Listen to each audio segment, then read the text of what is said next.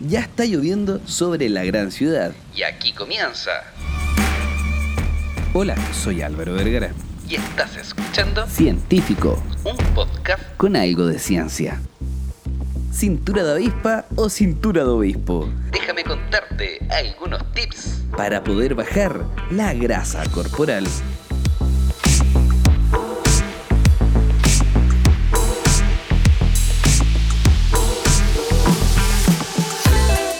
¿Para qué estamos con cosas? Pareciera ser que lograr bajar la grasa corporal es uno de los objetivos más pedidos y solicitados por absolutamente todas las personas. Es algo que se busca 24/7 y probablemente en cualquier época del año.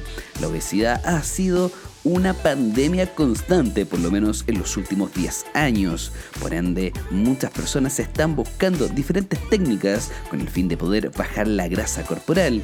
Y en este momento voy a contarte algunos tips fundamentales que he encontrado con una muy buena evidencia científica que te van a ayudar a tomar cartas en el asunto para poder bajar esa grasita corporal.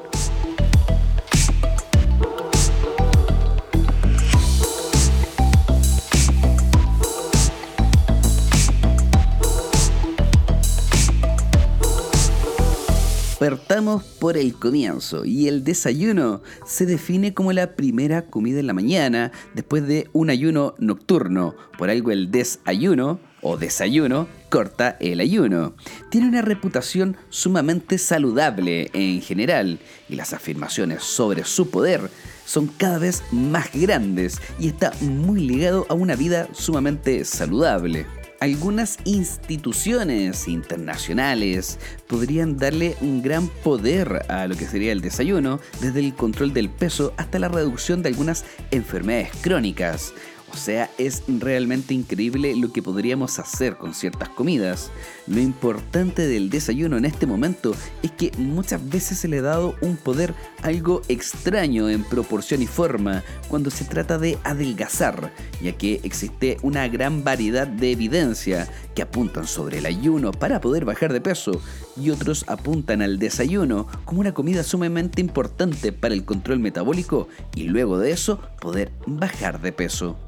¿Y para qué estamos con cosas? Porque también algunas lenguas por ahí han asociado o propuesto que saltarse el desayuno es un factor de riesgo para desarrollar enfermedades cardíacas, diabetes tipo 2 e incluso el aumento de la mortalidad para diferentes causas. Pero con tantos estudios dando vuelta, esto puede quedar así. Y es cuando entra el Departamento de Epidemiología y Medicina Preventiva de la Universidad de Monash en Melbourne, Australia, junto a la investigadora Catherine Siebert que el año 2019 publicó una revisión sistemática increíble. Nada más ni nada menos que hacer una revisión sistemática con un metaanálisis que compiló las investigaciones que hablaban sobre el consumo del desayuno y cómo esto afectó el peso, pero por un rango de tiempo entre 1990 y 2018.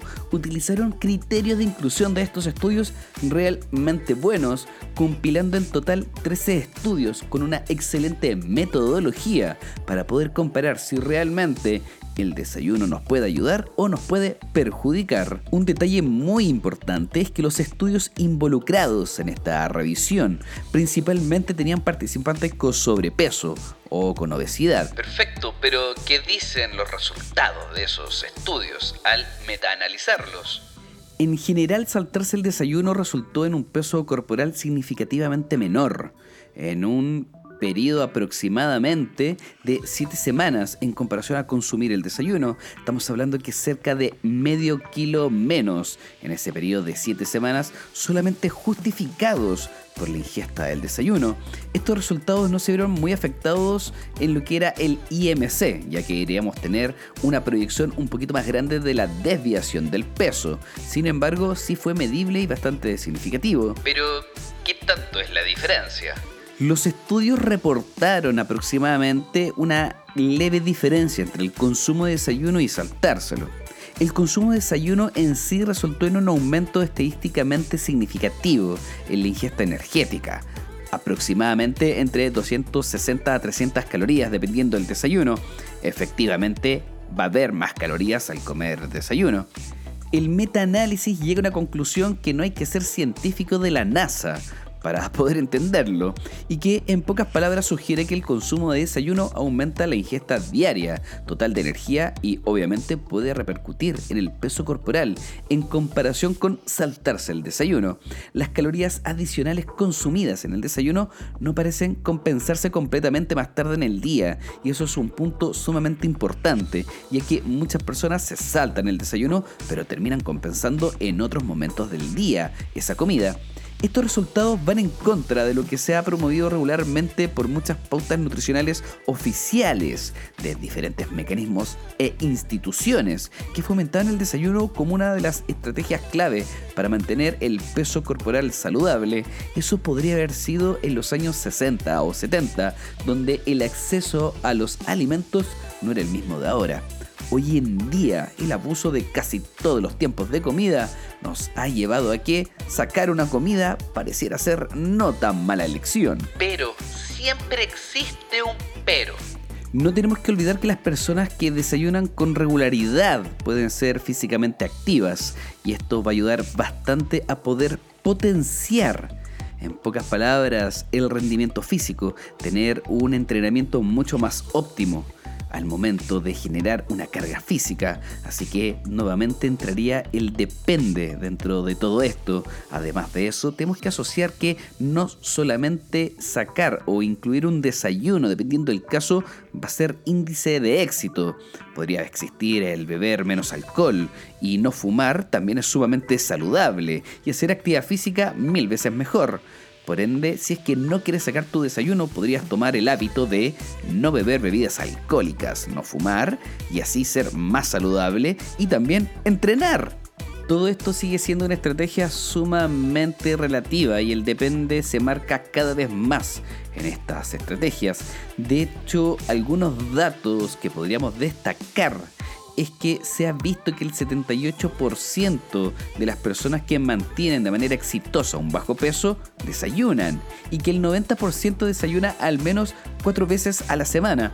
Estamos hablando que podría aplicarse el desayunar de repente. Un ayuno intermitente podría ser una técnica estratégica con el fin de poder mantener el peso, agregar un poquito más de comida y agregarla justamente si es que entrenamos en la mañana. Así podríamos tener una carga preentreno y de esa forma seguir potenciando la baja del peso en el caso de tener sobrepeso o obesidad. De hecho, uno de los puntos sumamente importantes que podemos destacar es que si una persona saca el desayuno y mantiene esas calorías bajas, estamos hablando de cerca de 300 calorías menos al día, y una persona se somete a un régimen hipocalórico, pero sí tiene desayuno, pero ese régimen hipocalórico trata de equilibrar cerca de 300 calorías menos, pareciera ser que no existe ninguna diferencia significativa en lo que es la pérdida de peso y menos aún en la pérdida de grasa corporal aunque gran parte de la investigación se ha centrado en la influencia de la ingesta del desayuno como una comida altamente calórica,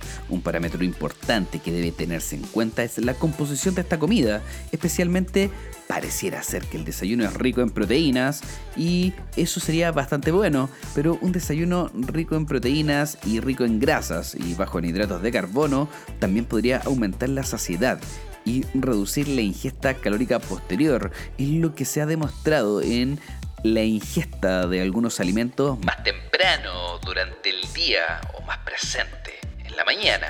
Esto se ha visto reflejado en parte de la población norteamericana que son secos para meterle a la grasa y algunos alimentos industrializados, pero también tenemos que destacar que son una población altamente obesa, para no decir la más obesa de todo el planeta. Pero dentro de todo esto que podríamos destacar, pareciera ser que un desayuno rico en proteínas y tal vez con una mayor proporción de grasa que de hidratos de carbono podría generar una buena saciedad. Entonces si tu caso no es entrenar en la mañana y simplemente vas a tener teletrabajo o irte a la oficina, comerte unos huevitos revueltos sería una excelente opción con el fin de meterle una buena cantidad de proteína, una grasa de buena calidad y limitar un poquito los hidratos de carbono para meterlos desde el almuerzo en adelante y de esa forma no pasar hambre y restringir un poquito la ingesta calórica. Un tema muy importante que quiero destacar. Pareciera ser que saltarse el desayuno podría ser negativo pero solamente eso ha sido demostrado en algunos estudios sumamente limitados y el efecto negativo ha sido solamente destacable en cosas agudas, en ningún parámetro de evaluación de carácter crónico. Así que no te preocupes, no te va a pasar nada malo por saltarte el desayuno, simplemente vas a restringir un par de calorías. Y si es una técnica que te va a acomodar, pero por favor, aplícala y cuéntanos cómo te va.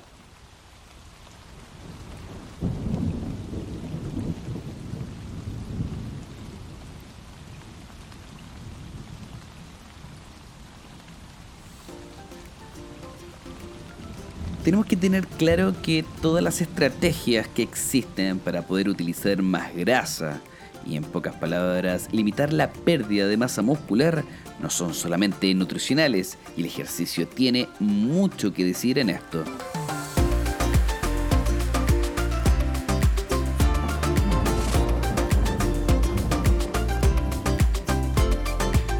La ciencia ha cambiado bastante de lo que se decía a de lo que es realmente. Hoy se puede saber que esa zona FatMax del trabajo aeróbico realmente no es FatMax y no va a potenciar realmente lo que es la oxidación de grasas.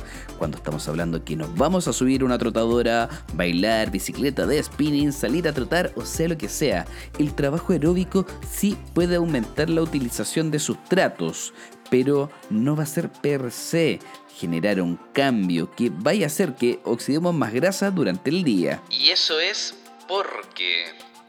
El consenso actual es que el ejercicio aeróbico en estado normal durante el día cuando comemos no afecta la oxidación de grasas durante un periodo de 24 horas. Eso pareciera ser porque diferentes nutrientes son un switch de selección o oxidación. Y mientras estemos comiendo, el switch está en utilizar lo que comemos y no utilizar lo que tenemos guardado. Sin embargo, siempre existe un pero en todo esto. Actualmente la evidencia apunta con otros ojos hacia los momentos en que vamos a entrenar. Y pareciera ser que hacer ejercicio en ayunas aumenta la oxidación de grasas.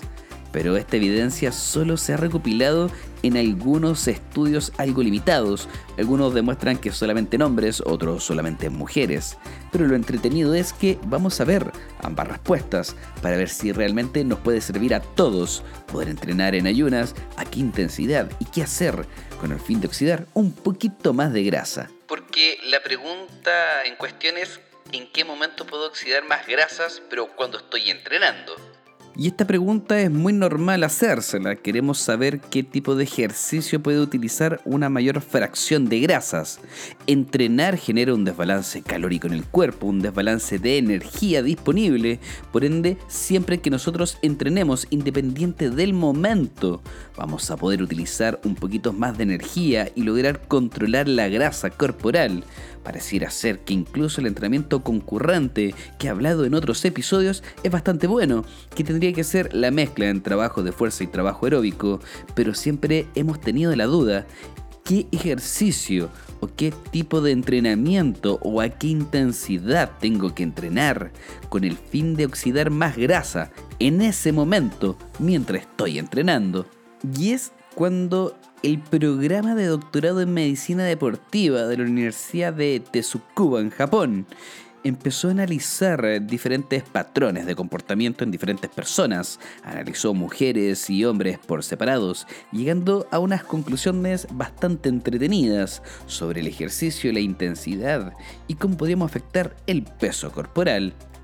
La investigación descubrió que la oxidación de grasa en condiciones de equilibrio energético en hombres delgados y sanos podría aumentar con ejercicio moderado. Estamos hablando que en este caso se hizo un trabajo aeróbico moderado al 60% del V2 max. Pero algo que podemos destacar es que el ejercicio era justo antes del desayuno, antes de la primera comida del día, en donde pudieron evaluar que existía una mayor oxidación de grasas, ya que si aplicaban lo mismo con comida, este switch energético se daba vuelta. Sin embargo, siempre existe un pero cuando analizamos estos estudios, que ya sea en hombres o en mujeres, el grupo de control eran sujetos completamente sedentarios, pero ya era un tema sumamente extremo, que fue comparado con sujetos que no hacían nada holgazanes en su tasa máxima. Muy difícil de poder hacer esas comparaciones, ya que efectivamente son análisis de laboratorio, por ende nadie es tan holgazán como el sujeto control que evaluaron. Y... Eso podría desvirtuar en pocas palabras o cambiar qué tan importante fue el resultado de la oxidación de grasas cuando lo comparamos Ahora, otro tema que podemos destacar es que efectivamente hacer ejercicio de manera crónica podría evaluar y generar algunos marcadores de un aumento en la utilización de la grasa corporal. ¿Cuál es el problema? Que generar una mayor oxidación o una evaluación de lo que se hizo este estudio a nivel celular muchas veces no nos dice que eso va a ser crónico y que vamos a bajar de peso porque vamos a reducir efectivamente la grasa corporal. Como he mencionado en otros episodios, la grasa se guarda en diferentes tipos de depósitos. Uno de estos es la grasa subcutánea, que es la grasa que nos podemos tomar fuertemente en la guatita o en diferentes partes del cuerpo. Es la grasa que principalmente se evalúa con un plicómetro o con un caliper en una consulta o en una atención nutricional.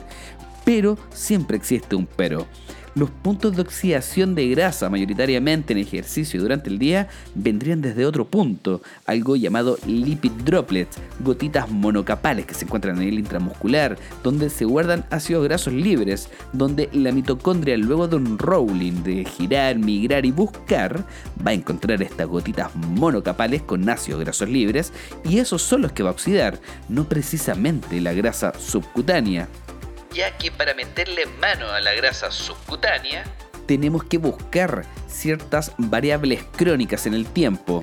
A pesar de que este estudio en Japón solamente evalúa entre 24 horas en adelante, pero siempre entramos de 24 horas, el ejercicio entrega beneficios sumamente útiles, pero de manera crónica. Podemos tomar este mismo ejemplo y poder decir que si entrenamos todos los días, en ayunas, probablemente le vamos a meter un poquito más de grasa a la fuente energética per se que vamos a utilizar. Y un tema muy importante es no matarse en ese entrenamiento. Un entrenamiento moderado de mediana intensidad es sumamente útil con el fin de poder potenciar la utilización de grasa por parte del cuerpo. Además de eso, podemos ver otras cosas más. Uno de los temas súper importantes dentro de las evaluaciones es que si tú tienes un balance energético, efectivamente entrenando en ese momento tú vas a perder grasa, pero no así el peso, ya que para poder perder peso, también necesitamos generar unos pequeños cambios en el cuerpo. Eso significa que el almacenamiento de proteínas o carbohidratos compensaría la pérdida de grasa cuando estamos hablando de peso corporal. Pero la reserva de carbohidratos en el cuerpo es demasiado pequeña para lograr un gran impacto en el peso, dejando un aumento de las reservas de proteína, posiblemente en forma de músculo, como el principal competidor para mantener el peso en la presencia de pérdida de grasa. Algunas personas con experiencias en entrenamiento pueden levantar algunas sospechas frente a decir que medianas intensidades podría construir músculo. Y la verdad es que sí, se ha visto que incluso RM o repetición máxima de un 30%.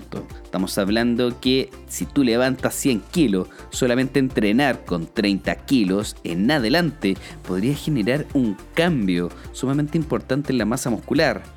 Desde pesos relativamente bajos han visto los primeros cambios en el músculo y eso puede ayudarnos a preservar la masa muscular e incluso mejorarla. Todo depende del tiempo de tensión, los descansos y el volumen general de entrenamiento. Por lo mismo, hoy en día el entrenamiento concurrente está tomando tanto vuelo.